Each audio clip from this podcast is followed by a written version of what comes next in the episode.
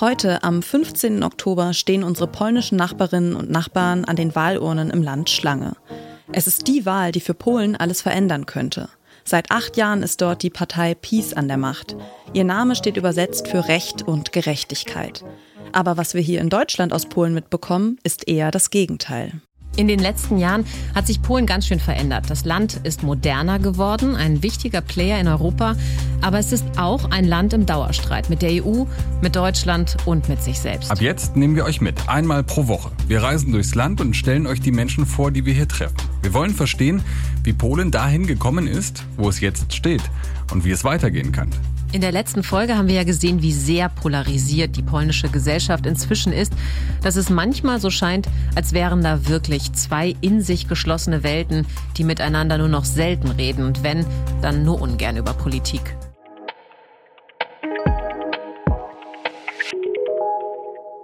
Das sind die ARD-KorrespondentInnen Christine Joachim und Martin Adam.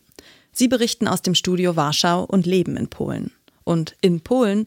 So heißt auch der Podcast, den wir euch heute vorstellen. Hier im Podcast-Podcast von Detektor FM.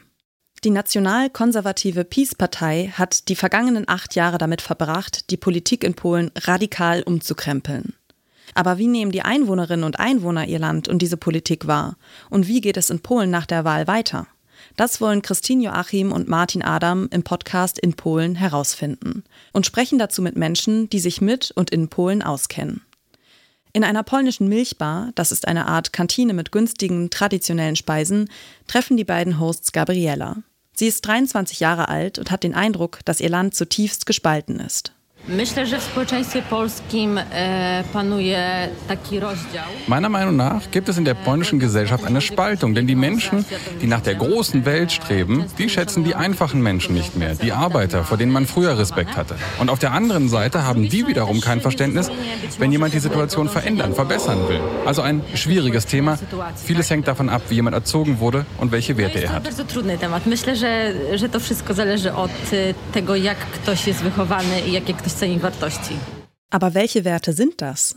Christine Joachim besucht einen Landfrauenverein. Diese Vereine sind ganz typisch in Polen, vor allem auf dem Dorf. Dort taucht die Journalistin in eine ganz andere Welt ab. Mein erster Eindruck war, das ist schön hier, hier ist die Welt noch in Ordnung.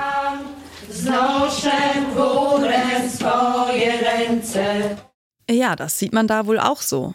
Allerdings haben die Frauen was gegen Abtreibungen. Und nicht nur das. Auch andere Lebensrealitäten sieht man dort ziemlich kritisch. Diese Frauen hier können sich, glaube ich, gar nicht in andere Frauen hineinversetzen, die aus so unfassbar vielfältigen Gründen abtreiben. Das ist in deren Vorstellungswelt einfach nicht drin. Und das sind keine bösen Menschen. Im Gegenteil, die waren wirklich sehr warmherzig und gastfreundlich. Aber für alles, was in ihrem traditionellen Wertekosmos nicht vorkommt, haben sie quasi kein Verständnis. Und dazu gehören auch LGBTQ-Menschen. Auch wenn es erstmal, wie bei Panegyros vorhin heißt, man habe ja nichts dagegen, kommen dann doch recht krasse Aussagen. Hier nochmal Barbara Koschinska. Ich habe bei zwei lesbischen Frauen gearbeitet. Tolle Frauen, lass sie doch. Aber selbst eine von denen sagte mir, Barbara, es ist alles so, wie es ist, aber Kinder sollten nicht in solche Beziehungen wie unsere adoptiert werden dürfen. Naja, ich denke, jeder kann in seinem Kopf eben durcheinander geraten. Ich meine und werde immer meinen, das ist ein bisschen eine Krankheit, denn es ist nicht normal. Gott habe eben Mann und Frau geschaffen und nur aus diesem Bunde können Kinder entstehen. So sehen Sie das hier. Alles andere sei, Zitat, abnormal. Modernität und andere Lebensentwürfe sind Dinge, die den Menschen auf dem Land Angst machen.